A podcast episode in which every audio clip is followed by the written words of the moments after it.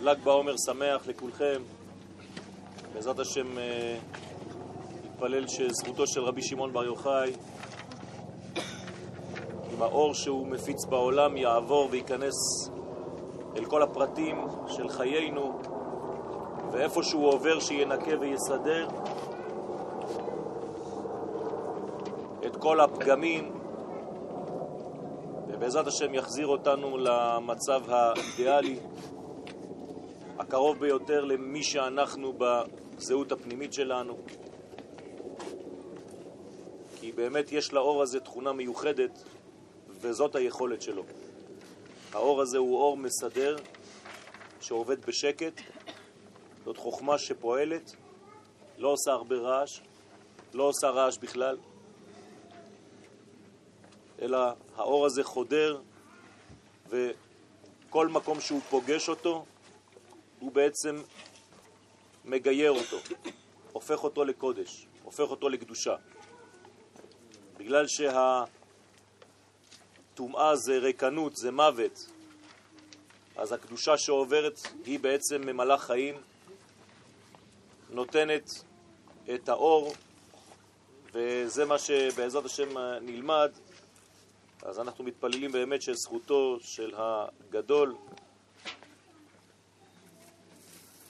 הגדול בתורה, החייל,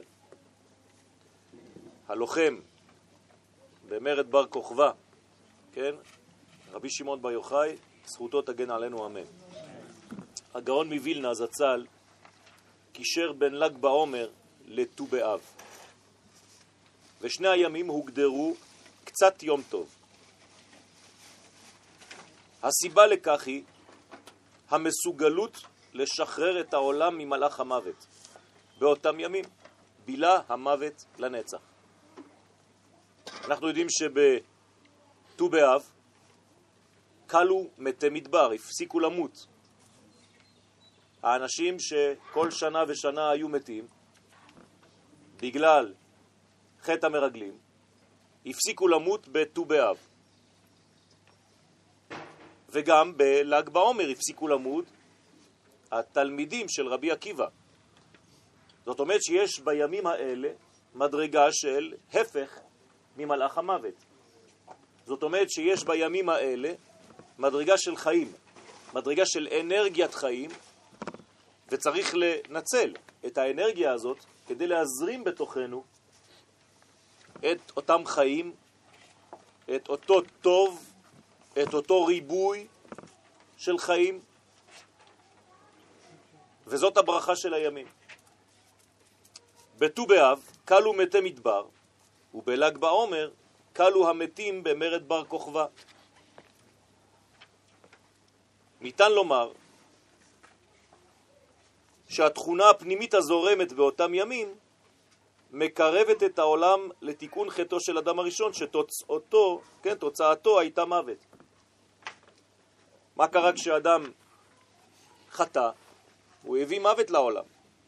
ואם אנחנו נפגשים עם יום שיש לו תכונה שמפסיקה את המוות, זה אומר שבעצם יש באותם ימים תיקון כלשהו לחטאו של אדם הראשון.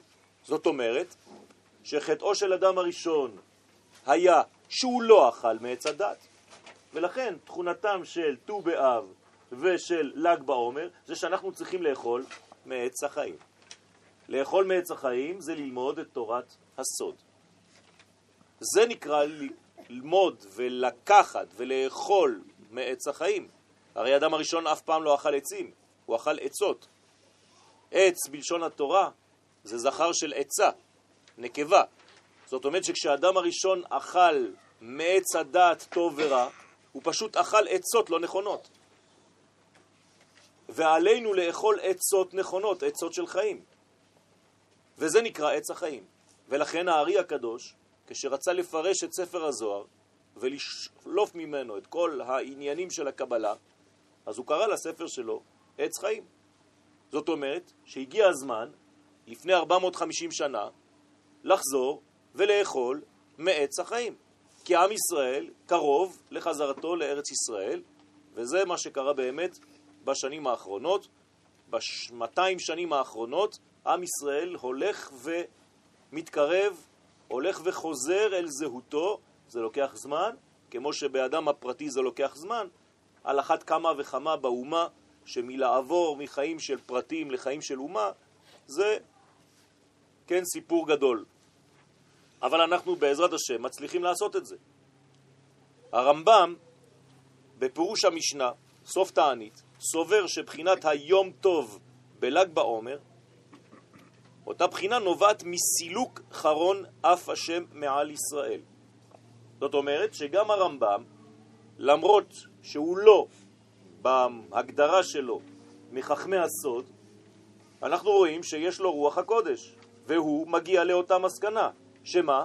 שבל"ג בעומר חרון אף השם מפסיק. אין חרון אפו של הקדוש ברוך הוא.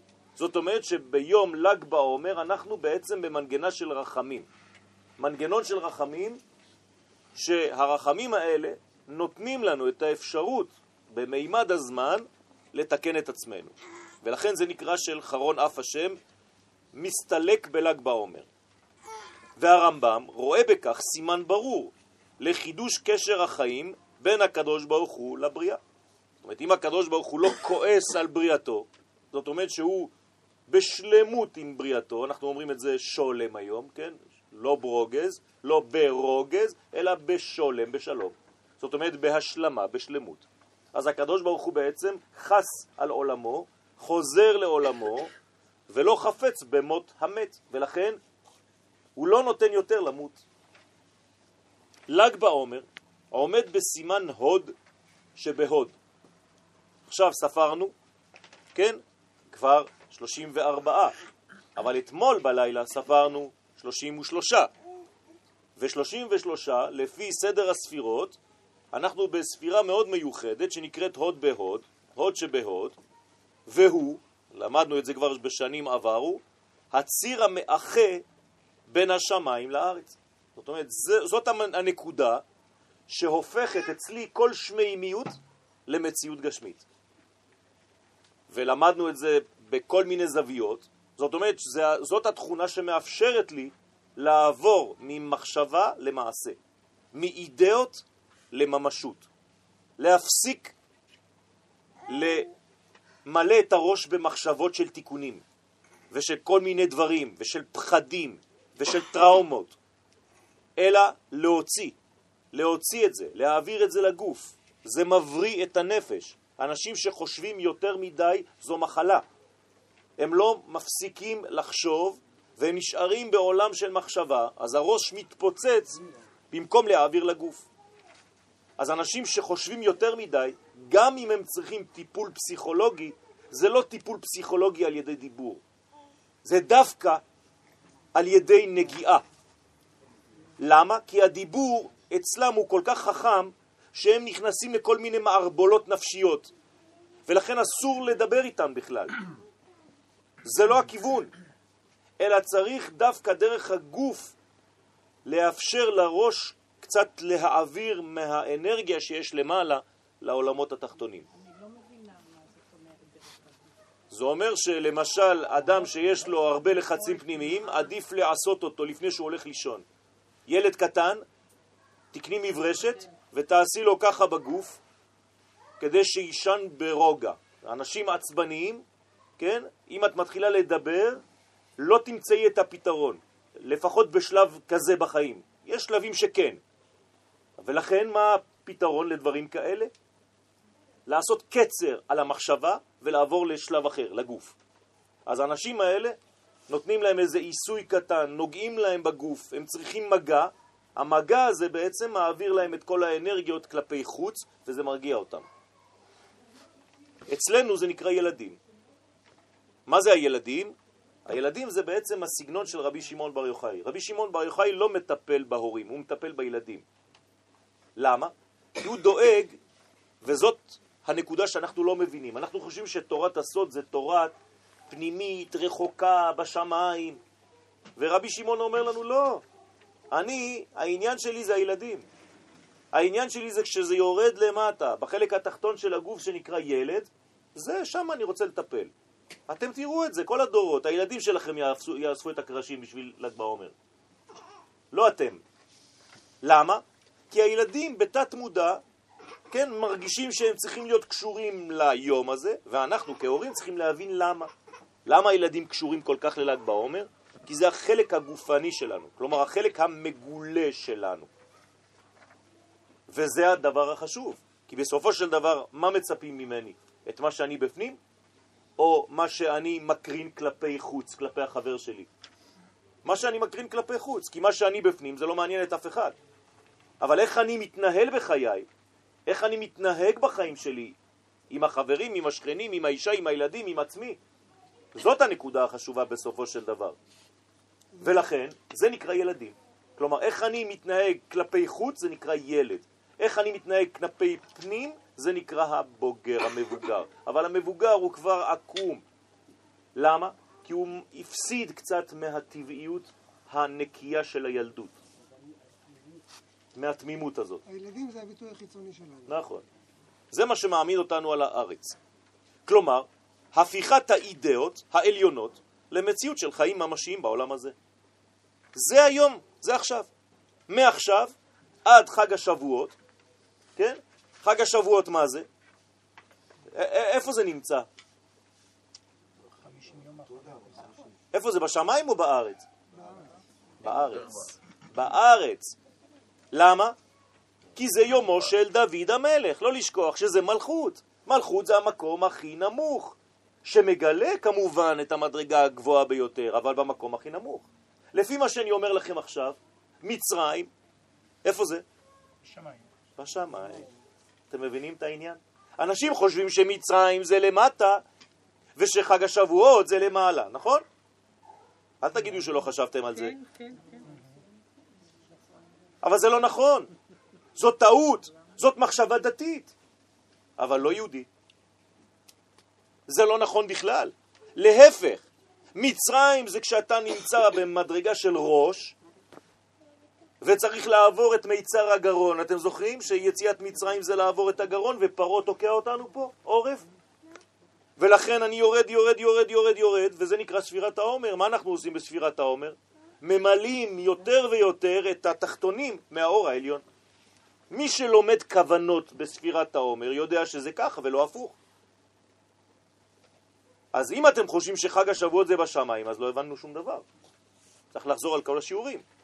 חג השבועות זה הארץ, זאת אומרת שהשמיים יורדים לארץ.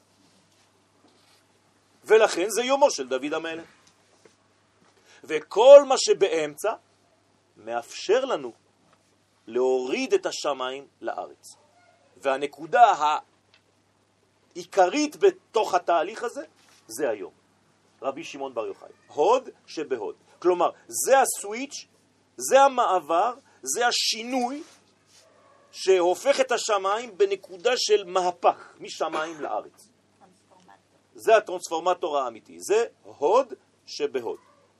ולכן לימוד זה מהווה ערובה שתורת השם לא תשכח מפי זרע ישראל. כי בסופו של דבר למי אני צריך לדאוג?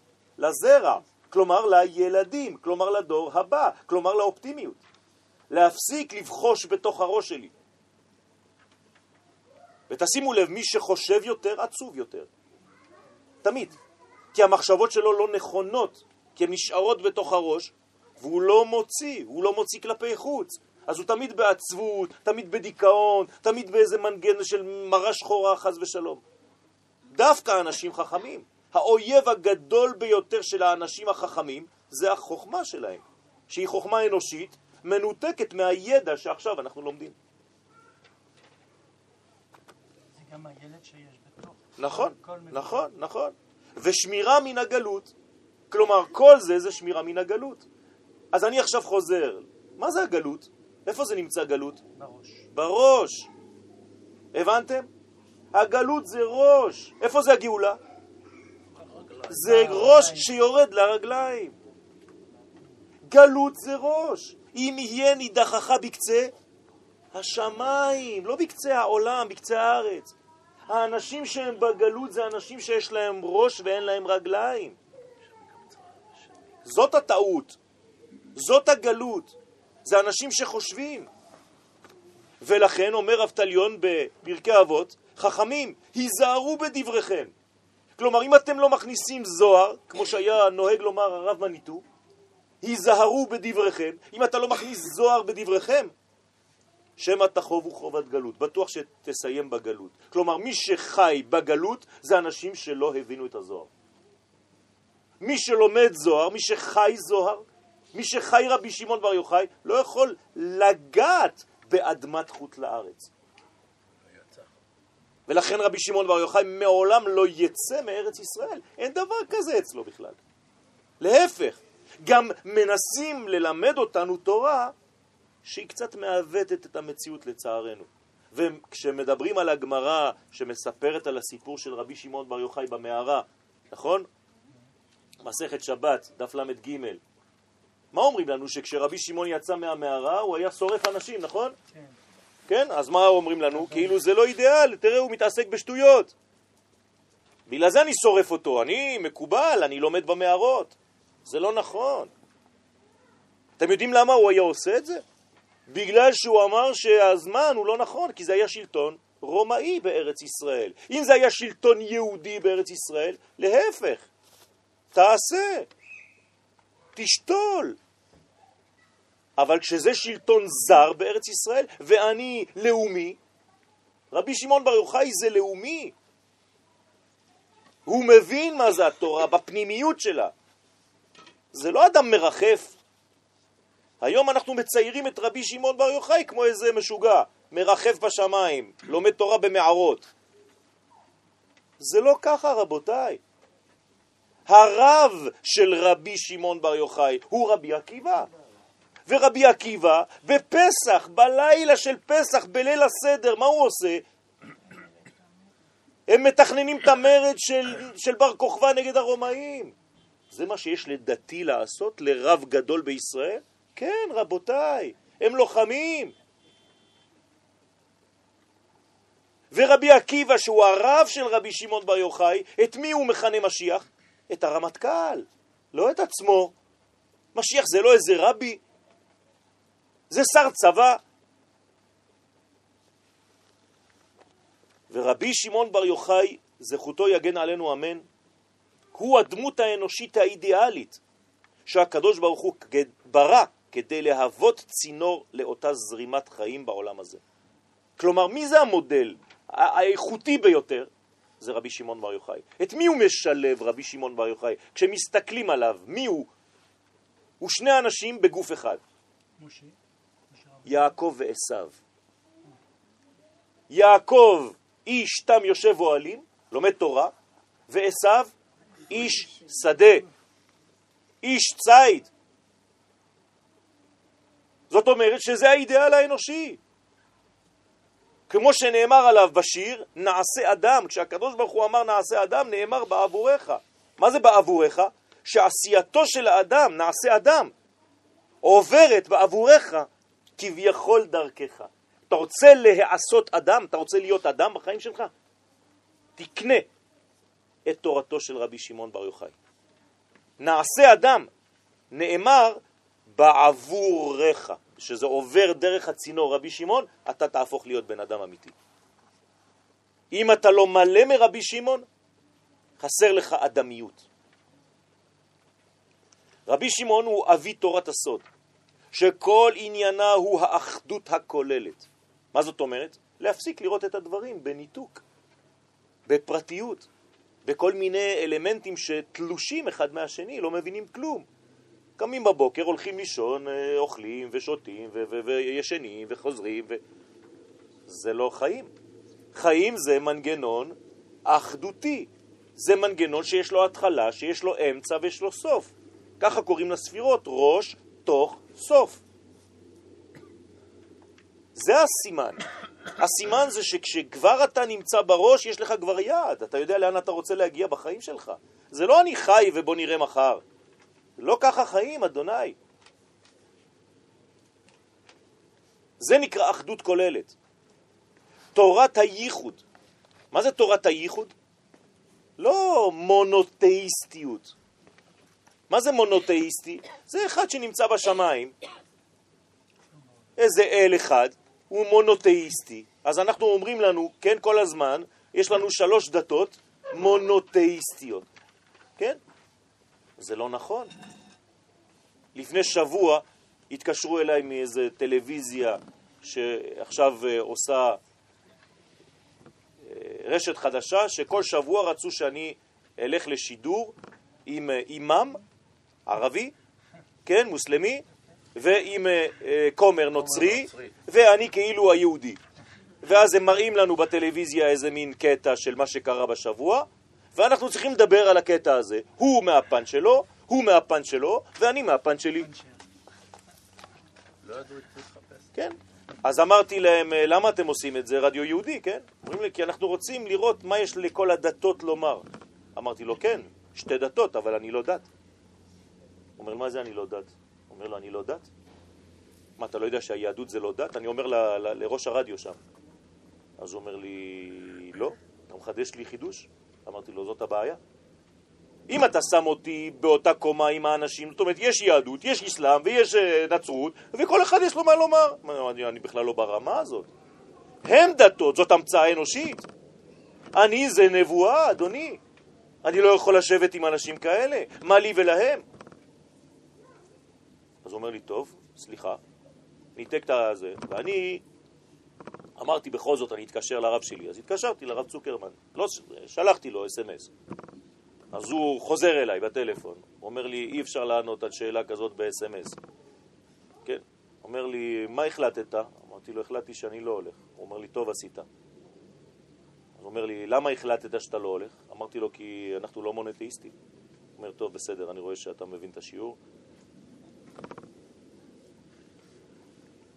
זה, זה שטויות. לכן, זה נקרא תורת הייחוד. אין עוד מלבדו. כלומר, האמונה שאין שום תחום ביקום כולו, אין פינה אחת ביקום, שאינו נמצא תחת השגחתו של הקדוש ברוך הוא. אין דבר כזה. זה מוריד לנו הרבה דאגות.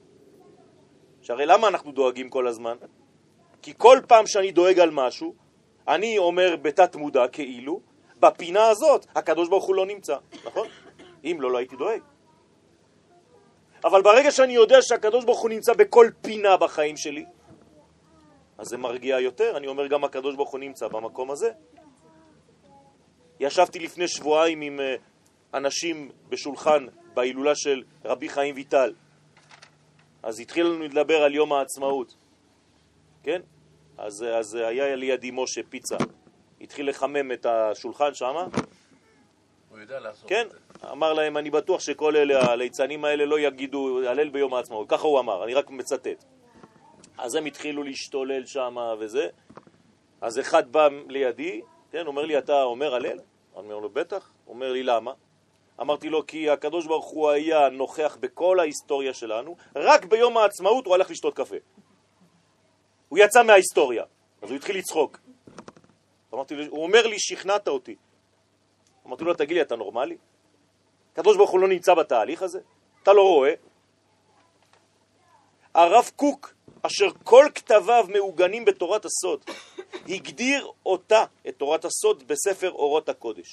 וכך עולה מן הרעיון הכללי. תשימו לב למילים של הרב, זה פשוט לקט של הרעיונות של הרב באורות הקודש, כדי שתבינו איך הרב רואה את התורה הזאת. חוכמת הקודש היא חוכמת האמת. מה זאת אומרת חוכמת האמת? למה יש חוכמה של שקר? חוכמת האמת זה לא אנטיתזה לשקר. אמת, פירושו של דבר, מרכז. כלומר, תפארת. זאת אומרת, קו אמצעי. זאת אומרת, לא קיצוניות. האדם שרוצה להיות מאוזן בחייו, צריך להיות בחוכמת האמת, כי האמת היא הישרה. ולכן חוכמת הקודש היא חוכמת האמת. א', מ', ת', תשימו לב לאותיות, הכי רחוקות באלף ב'. ראש, תוך וסוף. ממש באמצע ושתי הקצוות. הכוללת, הנה המילה, את הדעות כולם בשלום פנימי. כלומר, תורת הקבלה זה לא שהשאירה חלק בצד, לא. זה כולל את כל הדעות, אבל בשלום פנימי. מה זה בשלום? שאתה מרגיש הרמוניה בפנים. הכל שלם. אין מלחמה פנימית, אין מחלוקות בזוהר. אומרים ועוברים לשלב הבא. למה? כי הכל ברור. מתי יש מחלוקות? כשיש חוסר ודאות. בעץ הדת, טוב ורע, יש מלא מחלוקות. בזוהר זה עץ החיים, אין מחלוקת בחיים. אני חי, אני לא צריך להוכיח לך שאני חי. אתה מבקש ממנו, תוכיח לי שאתה חי? צריך לאשפז אותו. אני חי, זה ודאי. גם חתול חי, ואפילו לא יודע שהוא חתול. כן? דרכה של חוכמת הקודש היא איחוד הנסתר והנגלה. הנה, תראו מה אומר הרב. כשאתה לוקח את הדבר שהוא נסתר ואתה יודע לחבר אותו לנגלה, זה תורת הסוד, זהו. זה חוכמת הקודש. זה מה שאני מבקש ממך. שכשאתה רואה בית כזה, אתה יודע שמתחת לאדמה יש שני שליש מהבית. גנוזים. ואתה רואה רק את מה שיש למעלה, אז תדע לחבר ביניהם. כשאתה הולך ברחוב, אתה לא שוכח שיש לך אבא ואימא. גם אם הם אינם, הם עדיין. זה תורת הסוד, וכשיש לך גם הליכה ברחוב, אתה זוכר שיש לך ילדים. זאת אומרת, אתה תמיד מחובר למנגנון של עתיד ולמנגנון של עבר. אני בא ממשהו, ממישהו, ואני הולך אל. זה הנגלה והנסתר. הכללות והפרטות, כלומר אני לוקח את הכלל העליון של הנשמה האלוהית שהקדוש ברוך הוא מוריד לי בעולם הזה ואני פשוט חי אותה בכל איבריי. ואני דואג לזה שכל האיברים שלי הולכים לפי הכלל הגדול. כלומר, אם אני אוכל משהו שאסור לאכול, זאת אומרת שעכשיו אני טועה באחד מהפרטים והוא לא לפי הכלל הגדול. אם אני עושה משהו עם האצבע שלי בצורה לא נכונה, למשל אני מרים תיק כבד עם אצבע אחת, במקום להרים אותו עם כל היד, אני עושה טעות הלכתית. למה? כי אני הורס את היד שלי, וכשאני אהיה בן 80 חס ושלום, אז כל אצבעות עקומות. כי אתה לא שומר על מה שהקדוש ברוך הוא נתן לך. זאת אומרת, הפרט הזה שנראה לך חיצוני, מה הקשר שלו? הוא לא מכבד את המהלך הכללי של הבריאות. אז אתה חוטא. תורה זה לא טקסטים, תורה זה חיים. אסור לחטוא לחיים, לא למצווה כזאת או אחרת בפשטות שלה. צריך להבין מה זה מצווה. מדע של קודש וחול, אותו דבר. כלומר, אם אני מסוגל ללמוד כל הזמן קודש, קודש, קודש, ואני לא יודע להביא את זה, לחבר את זה, דרכה של חוכמת האמת היא איחוד המדע של הקודש, של הקדושה, והחול. זאת אומרת שאני מביא את הקודש לחול. אני מביא את הפן שלמדתי בפנימיות, ואני מתרגם אותו לחיי יום-יום, לחיים של דברים פשוטים. חוכמת הקודש, אומר הרב, היא היסוד. תשימו לב, הוא משתמש בערכים קבליים, ברמז. הכל לקוח מערכים של תורת הסוד, מהזוהר הקדוש, אבל כהרגלו בקודש הוא אומר את זה בצורה שירית. אומר חוכמת הקודש היא היסוד המעביר, כי היסוד מעביר, נכון? למי שלמד, את אור הרזים. זאת אומרת, דרך מה עוברים הרזים בעולם שלנו? דרך היסוד, כלומר דרך הצדיק. הצדיק נקרא יסוד עולם, ספירת היסוד. כשהיסוד לא מתוקן, הרזים לא עוברים, הסודות לא עוברים. כמו שאנחנו אומרים בתפילה, הוא בריתו להודיעם. כלומר, מי ששומר בריתו להודיעם הוא מקבל דעת. להתגלותם בתחיית הקודש בארץ הקודש. והרב קוק מיד מחזיר את העוגן ואומר תיזהרו, אני לא מדבר על תורה שהיא בשמיים, אלא להתגלותם, אני רוצה שיהיה גילוי של מה? של תחיית קודש, איפה? בארץ הקודש. לא בשום מקום אחר בעולם. רק כאן יש תחייה של קודש. רק כאן אפשר לגלות את הקודש, הקדוש ברוך הוא בחר את המקום הזה, היווה למושב לו. אדוני בציון גדול, ורמו על כל אלוהים. במקום אחר הוא קטן. למה? כי מקטינים אותו, כי הוא לא יכול להתגלות. ממשיך הרב, חוכמת הקודש מוצאה, תשימו לב עכשיו, תורת הקבלה אומר, איפה זה היסוד, המוצא שלה? בכללות נשמות ישראל. מה אומר כאן הרב? שנשמת ישראל הרבה יותר גדולה מתורת הסוד. כלומר, איפה יצא הזוהר? מהנשמה של כלל ישראל. על זה אנחנו מדברים. כלומר, מה זה חוכמת הזוהר? על מה דן הזוהר? על מה הוא מדבר? על נשמת ישראל, על נשמת האומה. ואם אתה לא לומד את האומה הישראלית, אז אתה לא מבין שום דבר. ואתה חושב שהתורה זה ספר חוקים בלבד. ומגמתה, עכשיו בשביל מה כל זה? גאולת ישראל וגאולת האדם והעולם. הנה, מילים חותכות, פשוטות, בריאות, בלי כל מיני תכסיסים. בשביל מה לומדים את התורה הזאת? גאולת ישראל, זאת תורת הגאולה. לכן הרב קוק קרא לתורה הזאת התורה הגואלת, תורת ארץ ישראל. ולא רק לגאול את ישראל, אלא לגאול את האדם ואת העולם כולו. כי בסופו של דבר בשביל מה אנחנו נגאלים אנחנו? כדי להישאר אצלנו? לא. אנחנו צריכים לגאול את העולם כולו. אני צריך להוציא, לדאוג לגוי, להוציא אותו מהדיכאון שהוא נמצא בו בחיים, ולאהוב אותו. חוכמת הקבלה שעוסקת בחיות הפנימית של כל היש. למה? כי אם אתה מסתכל רק על הפן החיצוני, כן, מה השורש של המילה חיצוני? חציצה, חץ.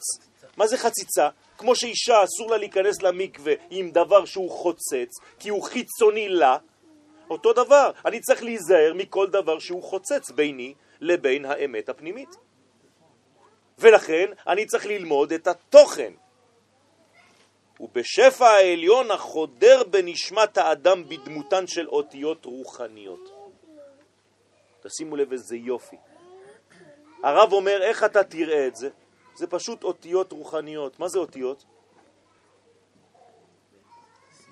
סימנים. אותיות זה אתה, אתה זה באות, מי שבא. אתה רבי שמעון, בא רבי שמעון. כלומר, מה זה אותיות? קוראים להם הבאות. כלומר, איך הקדוש ברוך הוא מוריד לנו את כל השפע מהעולמות העליונים, שאנחנו אפילו לא יודעים מה זה, אל העולם שלנו, דרך אותיות פנימיות, נשמתיות, רוחניות, שעוברות דרך השכל שלנו ומתלבשות בסופו של דבר באותיות שאני עכשיו מבטא אותן, והאותיות הרוחניות האלה מתלבשות בגוף של אותיות גשמיות, ואחרי זה מועתקות לספר באותיות גשמיות ממש, עוד יותר, והכל הופך להיות בעצם זרימה.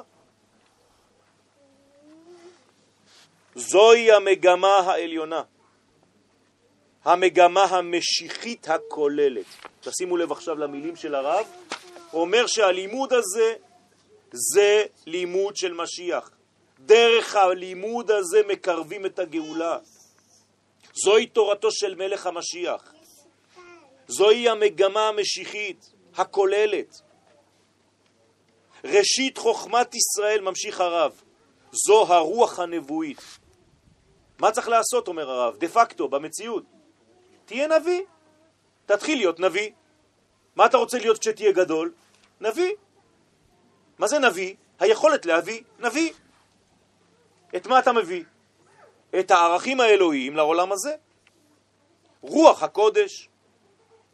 וזו הבחינה שעתידה להתגלות בתכונתו של הגואל. כלומר, הגואל צריך להיות נביא, בעל רוח הקודש, שנאמר, ונחה עליו רוח השם, רוח חוכמה ובינה, רוח עצה וגבורה, רוח דעת ויראת השם.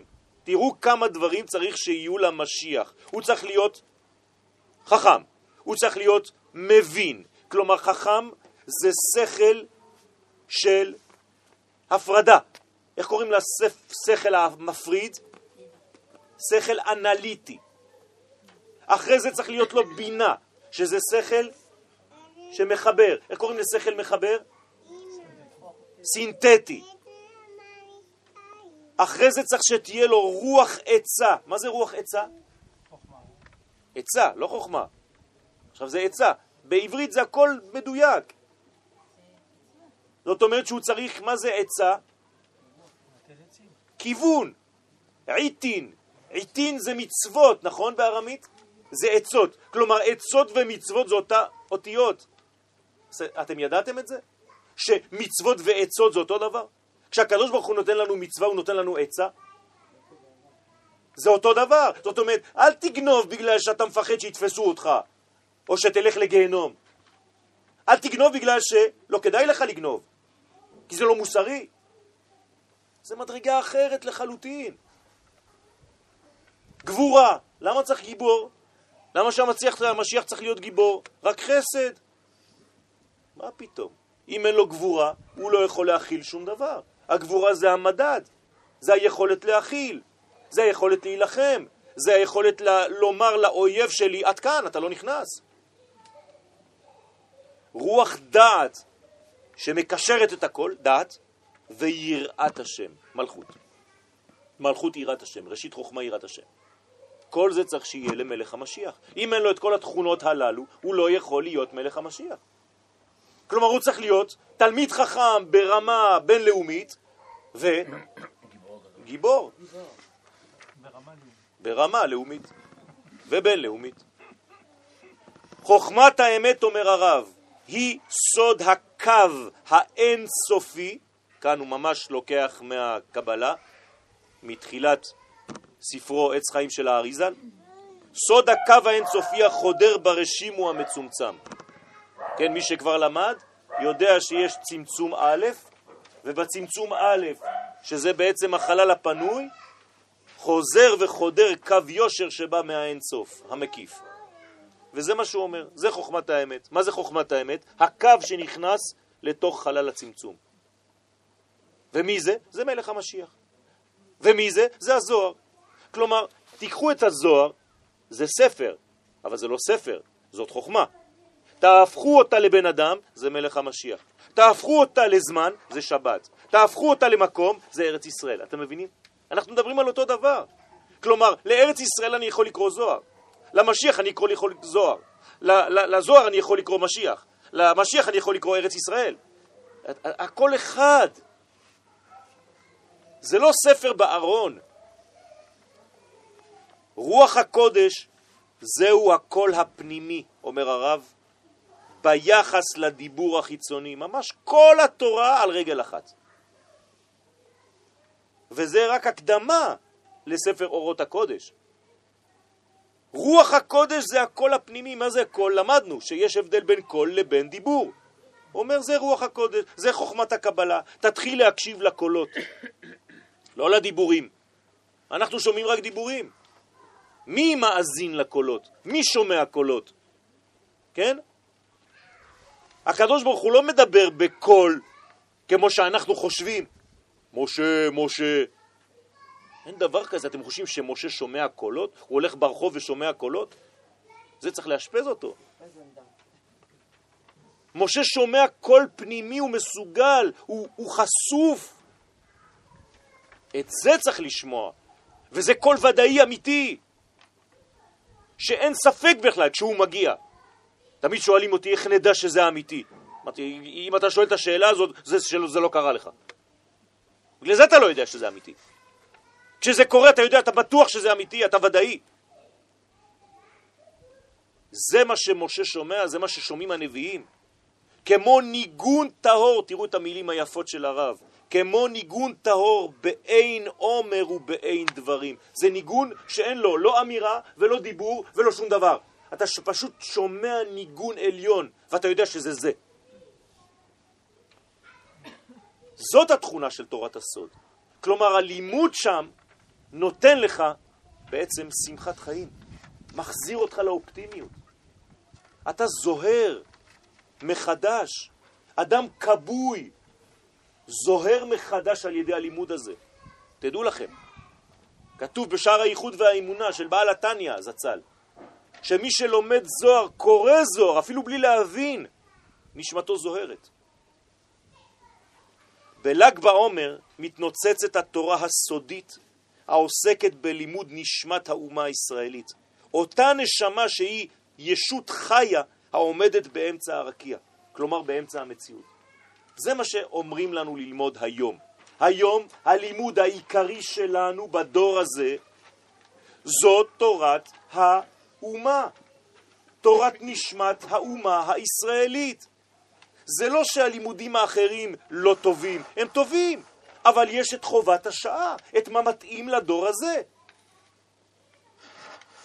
ואתה צריך לסגל, אתה צריך לבנות, אתה צריך לחנך דור חדש של מלמדים שילמדו את הילדים הבאים, כי לא תשכח מפי זרעו, כי אנחנו דואגים שהתורה לא תשכח.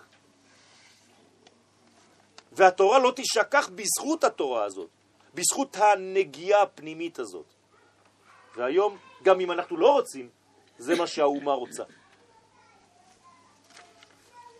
תורת הקבלה היא תורת האצילות. כל זה דברי הרב קוק. מה זה תורת האצילות?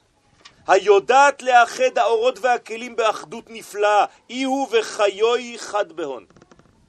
איזה יופי, ממש על רגל אחת כל מה שלמדנו במשך שנים. תורת הקבלה זה תורת האצילות. מה זה אצילות? שהכל אצלו, שאין שום דבר יוצא. הכלים והאורות אתה לא יודע להבחין ביניהם. זה הכל אחד בתוך השני, הכל שקוף. אצלנו יש פער, נכון? בין הגוף שלי לבין הנשמה שלי. או-הו, כמה עולמות יש. הלוואי והגוף שלי היה מתנהל לפי נשמתי, הפנימית. עד שהפנימי עובר לחיצוני, לוקח לו זמן. תינוק, כמה זמן לוקח לו כדי לצאת? תשעה חודשים, למה? כי הוא בא מהפנימי כדי לצאת החוצה. תשעה חודשים של הזמן של העולם הזה. תראו כמה זמן זה לוקח. למה? כי הוא בא מעולם פנימי מאוד ולעולם חיצוני מאוד. אז כדי שלא יהיה לו איזה טראומה מסכן, גם ככה יש לנו כבר מלא טראומות,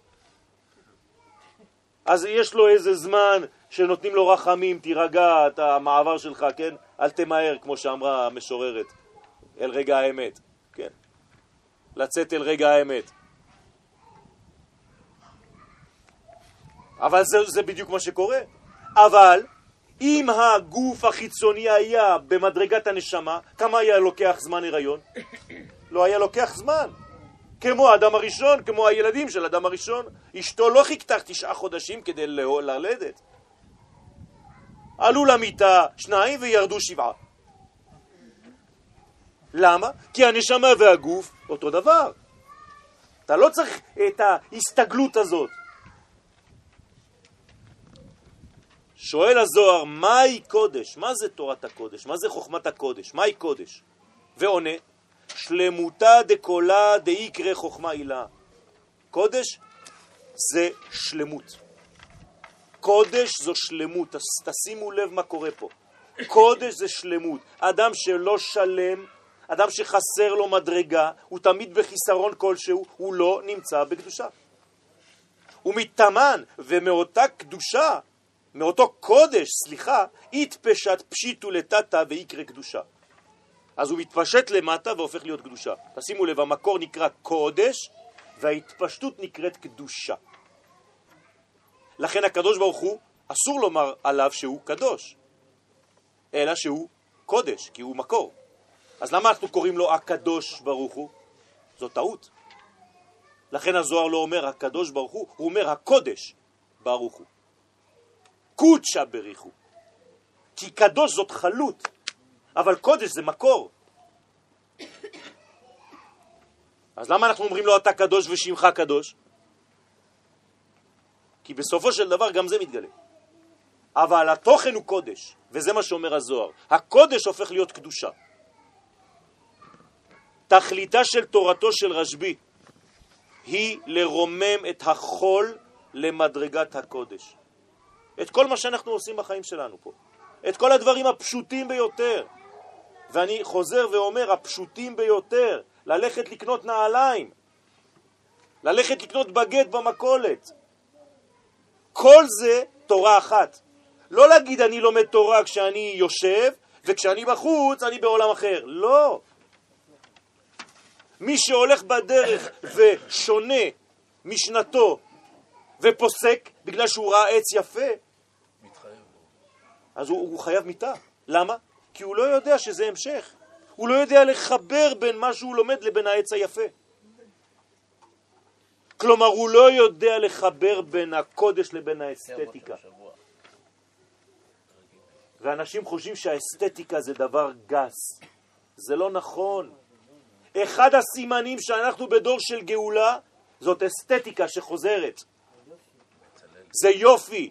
ולכן הרב קוק הלך לבית ספר בצלאל כדי לתת שם שיעור ולהגיד להם שמה שהם עוסקים זה מראה על הבריאותה של הנפש של עם ישראל שחוזר לארצו. לשחרר את העולם מכלא הריקנות. כן, עולם ריק. אנשים ריקים. מפחדים להיפגש עם עצמם. כל הזמן עם כל מיני מסרונים ו-SMSים וכל מיני שליחויות וכל מיני זה ומיילים וכל מיני זה ו... ו- ו- רק כלפי חוץ. לימוד הסוד מרבה שמחה, מאותה שמחה של הגאולה. זאת אומרת, מאיפה זה לקוח? כי זו תורת הגאולה. מה זה גאולה? גאולה זה לחזור לשורש, להחזיר את הדבר לשורש, כמו לגאול אדמה. אז משם נמצאת השמחה. כי השמחה נמצאת בשלמות, בשלמות המקורית. כל מה שמתרחק מהשלמות זה הפך השמחה. אה, כש, כשמתרחקים הכי הרבה מהשלמות, איך זה נקרא? עבודה זרה, נכון? אז איך קוראים לעבודה זרה? עצבים. חבור עצבים אפרים, הנח לו. עצבים. עצביהם כסף וזהב. כלומר, אדם שהוא עצבני, עצבים, זה בגלל שהוא רחוק מהקודש. בקודש אין עצבים. והעצבים בא מלשון עצבות, כלומר אין עצב. ולא יוסיף עצב עימה.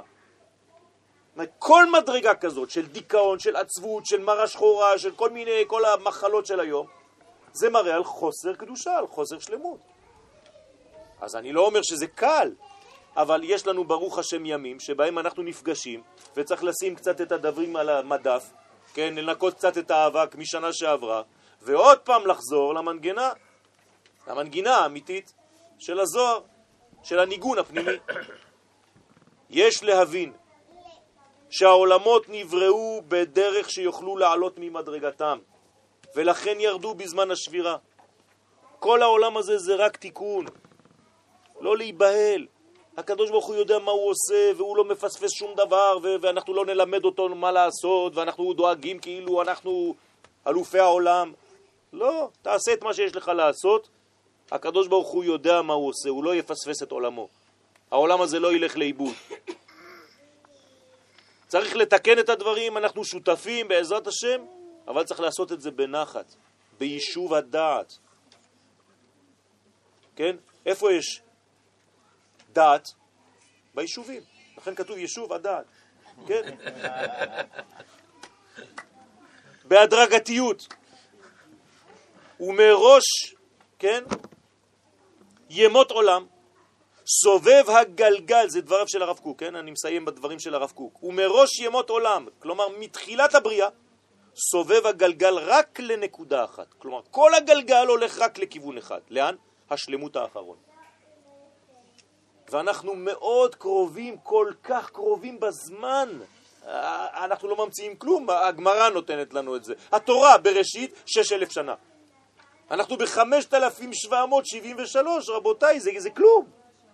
ביחס להיסטוריה אנחנו נגמר, נגמר הכל כבר. חבל אפילו להשקיע בשעון. וההתפתחות המתעלה, כן, יסודה השגחה. כלומר, כל הדבר הזה שמתפתח, זה יסוד של ההשגחה. יש השגחה, יש מי שמשגיח על הכל, הקובעת את מגמת האדם והעולם שיגאל לעתיד לבוא. כל זה זה בשביל דבר אחד, אנחנו רוצים לגאול את העולם. מה זה לגאול את העולם? להחזיר אותו, להעיר בו מהאור של מי שברא אותו. הרי מה זה התוכנית של העולם? קודשא בריחו, נכון? אז פשוט מאוד, העולם צריך להתנהל לפי המהנדס. כשהעולם יתחיל להתנהל לפי המהנדס שברא אותו, זהו, נגמר הסיפור. כל כך קשה? כן, שש אלף שנה של עבודה כדי לעשות את הדבר הזה. ואנחנו עדיין עקשנים ולא רוצים. כל הזמן אותו סיפור. רגיל היה הרב לומר, אני בונה האומה. כלומר, באתי רק לדבר אחד בעולם הזה, וזה זה הסוד הגדול. זה לא לפתוח זוהר וללמוד ספירות, זה לדעת מה זה אומה, מה זה האומה של עם ישראל. ולהפסיק לחשוב שהתורה זה דברים פרטיים קטנים, שאני לומד בצד שלי, בפינה שלי, בעניין שלי, ואז אני חושב שאני צדיק. זו תורת הלאומיות, תורת האומה, תורת העם כשהוא חוזר לארצו. זה תורת הזוהר. תורה של דאגה ללאומיות ולשלטון היהודי בארצו. זה תורת הקבלה. זה לא ללמוד מושגים. גם אם לא תבין כלום במושגים זה, לא, זה בסדר גמור. כמובן שאנחנו, מי שיכול, מנסה להתעסק וללמוד את המושגים האלה, אבל תמיד לדאוג לחזור למגמה הכללית הזאת, לדאוג לאומה שלנו. וברוך השם, באותה תקופה זכינו ליום העצמאות, ליום ירושלים, לל"ג בעומר באמצע שמחבר את כל הדבר הזה. ולאש הגדולה של רבי שמעון בר יוחאי. בשביל כל הצדיקים אנחנו מדליקים נר נשמה, נכון?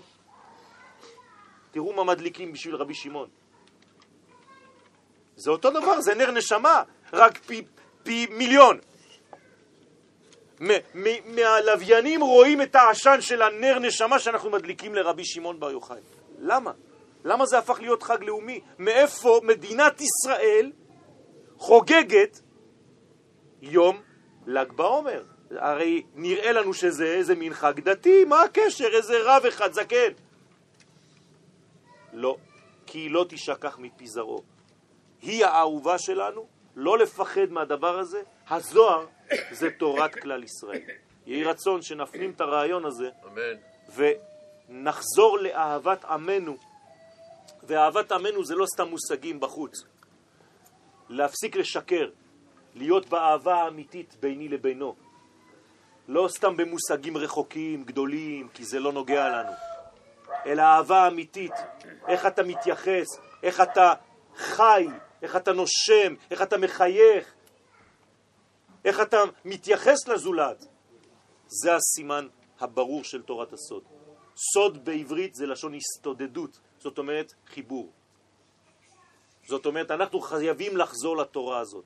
ואני מסיים בסיפור שסיפרתי אתמול בסמינר על תורת החיבור הזה, על תורת האהבה הזאת, בין איש לאשתו, בין אדם לחברו, בין שכנים, בין אנשים. רצו להראות לצדיק את ההבדל בין גהנום לבין גן עדן. אתה תאהב את הסיפור הזה. ואז נתנו לו בחלום נבואה.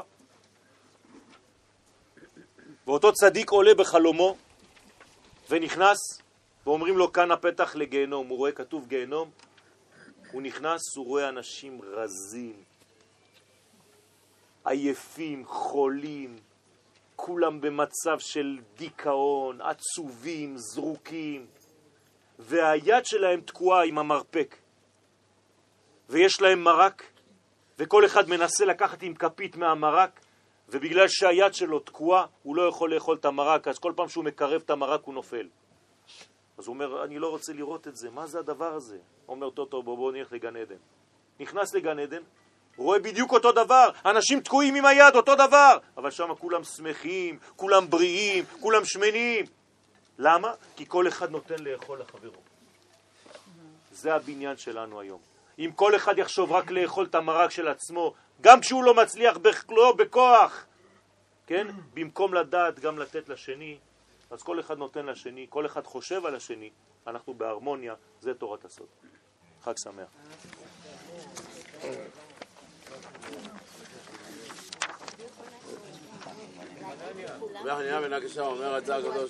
כן.